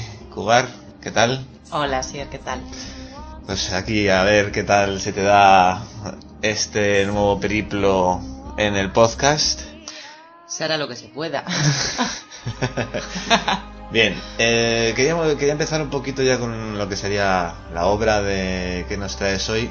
Que nos cuentes un poquito cuál sería la obra y, su autora. Un poquito, un resumen de, de cómo empezó esta autora. Mm, Vale, de acuerdo. Eh, la obra es eh, Los Juegos del Hambre y su autora es Susan Collins. Eh, esta, Susan empezó en, en 1991 como guionista de programas de televisión para niños, trabajando en canales como Nickelodeon o programas como Clarissa lo explica todo, Los misteriosos archivos de Selby Gu, eh, haciendo pequeñas cositas eh, también como guionista principal en Clifford el Gran Perro Rojo, en inglés Clifford Puppy Days, Sí, la, la eh, para Scholastic Entertainments. Y bueno, recibió incluso una nominación de la Hermandad de Escritores de American. De América. Así que empezó un poquito desde abajo, ¿verdad? Eso es, y poco a poco, pues, eh, oye, ha ido, ha ido convirtiéndose en una escritora que nos trae libros de esta calidad. Veo que, que, bueno, nos hiciste una reseña bastante este- extensa en, en Hello Freaky. No pude hacerla más, más, más corta. Veo, veo que te gustó mucho, así que bueno, vamos a entrar un poquito ya en detalles. Eh, explícanos un poquito la ficha técnica, lo que sería, pues es un poquito eh, las páginas y todo eso. Y ahora mm, también un pequeño breve resumen de toda la reseña que tienes en la página. Vale. Pues este libro es de la editorial Molino. eh, tiene 400 páginas y su precio es, bueno, no es eh, de los más eh, económicos, digamos, es de 18 euros. Y bueno, eh, es eh, un libro que fue publicado en 2009. Ya, de todas maneras, están publicados ya las eh, siguientes partes porque es una trilogía. Eh, y bueno, este libro trata, te pone un poco en situación de lo que viven en un pueblo eh, en el que anualmente se hace un sorteo eh, y en este sorteo se elige siempre a un chico y una chica que participarán en una especie de juegos llamados Juegos del Hambre que son para que las personas de ese pueblo sepan lo que puede pasar en caso de que se rebelen. Eh, y es una especie de gran hermano donde sueltan a dos personas de cada uno de los pueblos que integran el mundo en ese momento porque es, eh, es futurista. eh, el mundo está destruido y solo quedan estas, digamos, eh, como si fueran unas autonomías. Y bueno, les, les sueltan en un escenario cada, cada año diferente eh, donde tienen que luchar por sobrevivir. Eh, sin agua, sin comida, tienen que buscarse la vida, aprender a cazar y matarse unos a otros. Solamente puede ganar uno. Y a esa persona que gane eh, le prometen pues, eh, que su familia y ella pues, van a tener una casa, dinero y no van a pasar hambre ni nada. Bien, parece bastante interesante. Y ahora háblanos un poquito de lo que sería la narrativa. ¿Qué te parece? ¿Te parece fluida o pesada? Es una narrativa muy fluida, además eh, desde el principio te, te enganchas al libro y, y te llegas a meter en la piel de, de la protagonista. No puedes parar de leer porque quieres saber más. eh, si ella pasa hambre, casi notas el hambre, o si pasa frío, eh, te entra frío. Está, está además eh, descritas las cosas con, con mucho realismo, con mucho detalle. Bien, ¿qué personaje de la que sería la primera novela te gusta más? Pues eh, yo creo que la protagonista, Katniss, eh, que es la heroína eh, con la que vas eh, pasando todas eh, las penurias, con la que te involucras. O sea que en este caso la protagonista... Sí, tiene, Tiene- un papel muy importante. Y luego también me gustaría, y yo creo que a los, a los oyentes les interesaría saber muchísimo qué escena, bueno, qué escena, qué capítulo, con qué capítulo te quedarías. Es muy difícil quedarse con un capítulo en concreto, pero yo creo que en el capítulo en el que empieza la supervivencia, cuando realmente ella se da cuenta de que está sola, eh, lleva tres días sin beber agua y está en un sitio donde no puede encontrarla y está al borde de, de la muerte, Donde se da cuenta de todo. donde se da cuenta de dónde estoy y no tengo salida, voy a morir. Ella realmente piensa que va a morir. Vale, y ya para finalizar un poquito, danos la calificación global de toda la obra. Yo creo que para mí le pondría un nueve y medio.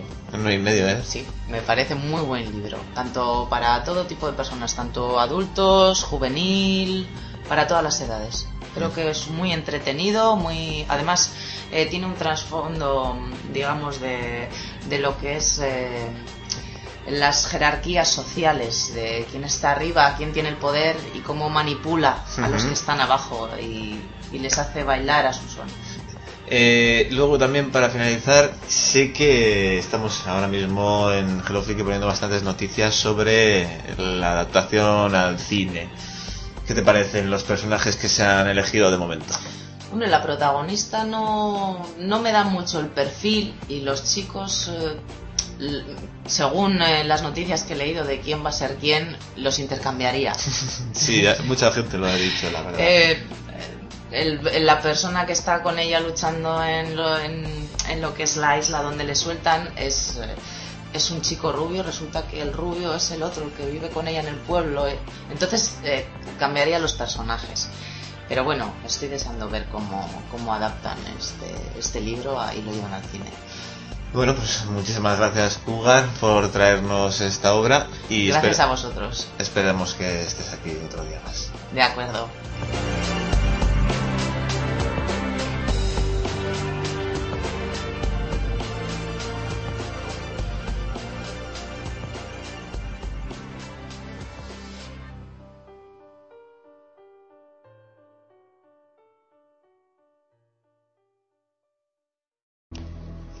Bueno, y para continuar, la siguiente reseña literaria la va a hacer MJ de El Faro, una compañera de podcasting.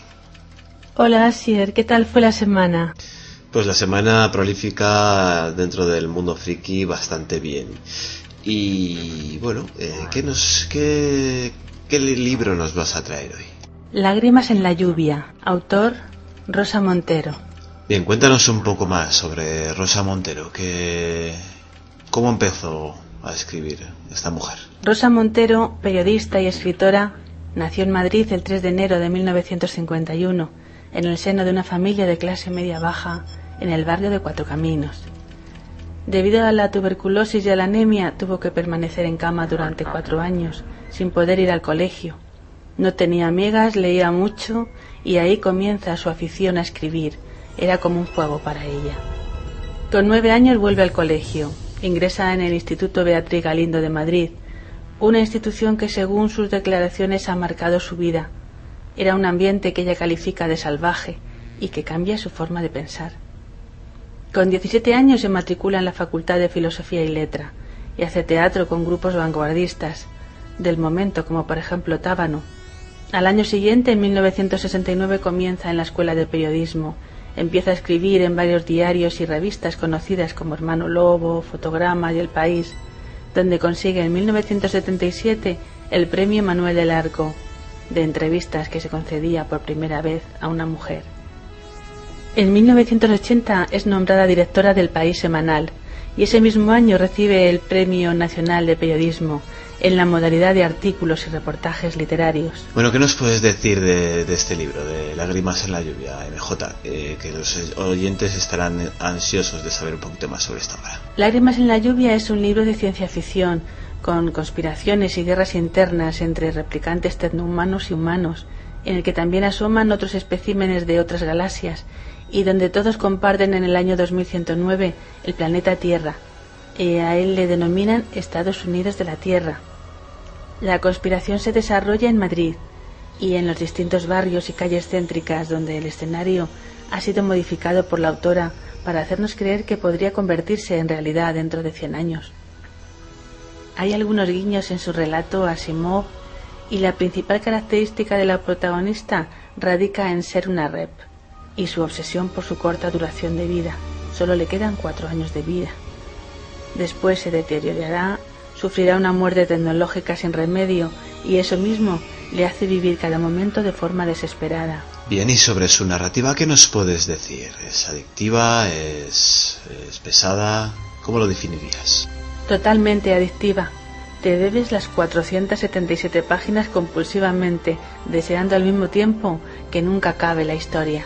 Bueno, y tengo curiosidad. ¿Qué personaje es el que más te ha gustado de toda la obra? El personaje que más me gusta es el de la protagonista, Bruna Husky, a pesar de no ser un personaje totalmente humano. Según tu criterio, MJ, eh, ¿a qué tipo de público crees que va, que va dedicado y a quién se lo recomendarías? Se lo recomiendo a los amantes de los libros de Asimov y de todos aquellos autores que nos hablan de otros mundos habitados. Sin más, dinos, bueno, me imagino que tendrás muchos pasajes de la obra que te habrá encantado, pero ¿cuál es el capítulo que más te ha gustado? Ese capítulo en el que se visualizan unas máquinas para deshacerse de recuerdos dolorosos, uno puede imaginar un dolor por un abandono o una muerte o una dura separación, pagar un precio con unas monedas y que la máquina lo borre de tu cerebro. Deberían intentar descubrirlo en la realidad. Realmente me ha fascinado esa idea. Bueno, y ahora sí, ya para acabar, dinos eh, una puntuación global de toda la obra. ¿Qué puntuación? Un 10. Es de lo mejorcito que he leído en ciencia ficción. Aparte que Rosa Montero me encanta cómo escribe. Bueno, ya para despedirte, muchas gracias MJ.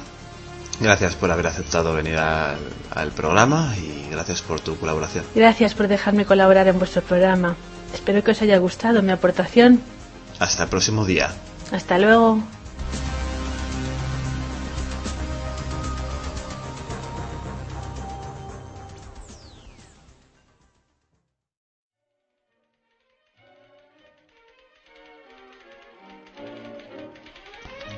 Bueno, bueno, bueno, bueno, como siempre tenemos un email de última hora. Eh, esta vez es de Enetilion y dice así.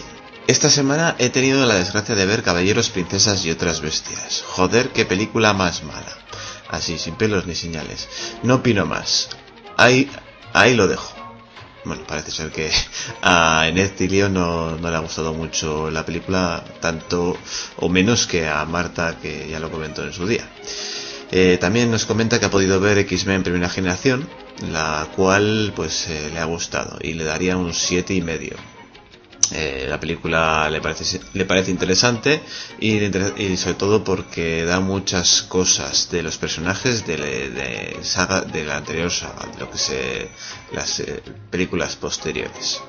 Luego también nos quiere traer una banda sonora eh, que, bueno, en este caso Neptilion no la vamos a poder poner en este programa, sino que te la reservo para el podcast de la semana que viene. No nos olvidaremos, te lo aseguro. Eh, nos ha indicado que, pues, eh, bueno, lo dejamos como sorpresa para la semana que viene. Y también nos indica que la semana que viene nos traerá la crítica de Harry Potter que aún no la ha visto. Y nos manda un saludo a todos los Hello Friqueros y nos da, nos da la enhorabuena una semana más por nuestro trabajo. Muchísimas gracias por tu correo, Neptilion. Una semana más os llamamos a todos eh, los oyentes para que escribáis un correo a podcast acabado en s arroba hellofreaky.com o bien dejarnos comentarios en iVoox, Facebook o incluso en la página web y si queréis los podemos leer aquí como en el caso de Neptilion. Y una vez más, gracias Neptilion por tu correo.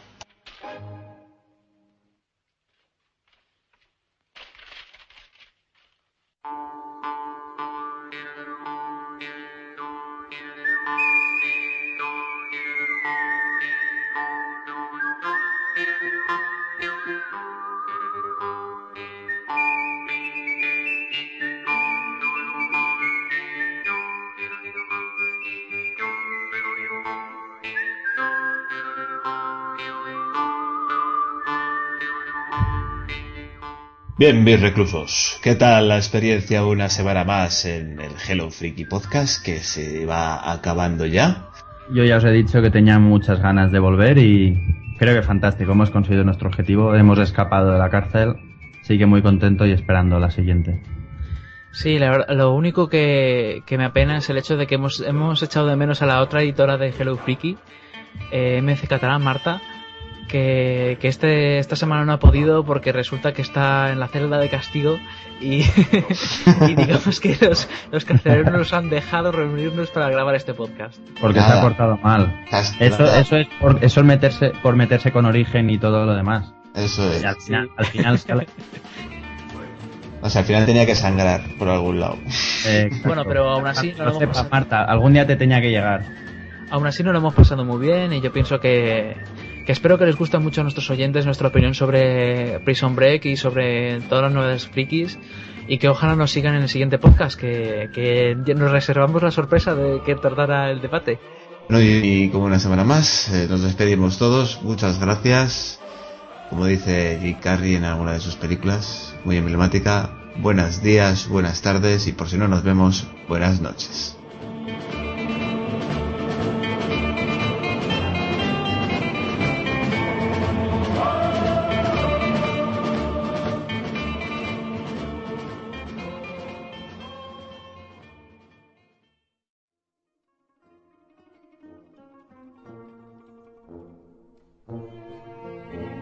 Debo admitir que antes de nuestra rígida búsqueda, yo creía que los judíos tenían madera en la cabeza.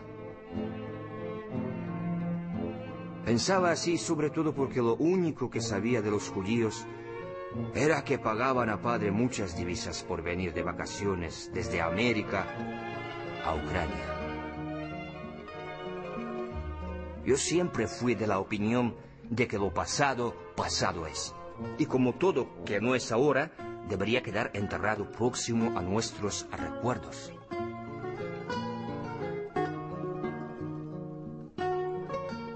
Pero eso fue antes de comenzar nuestra rígida búsqueda. Antes de conocer al coleccionista Jonathan Safran Foer.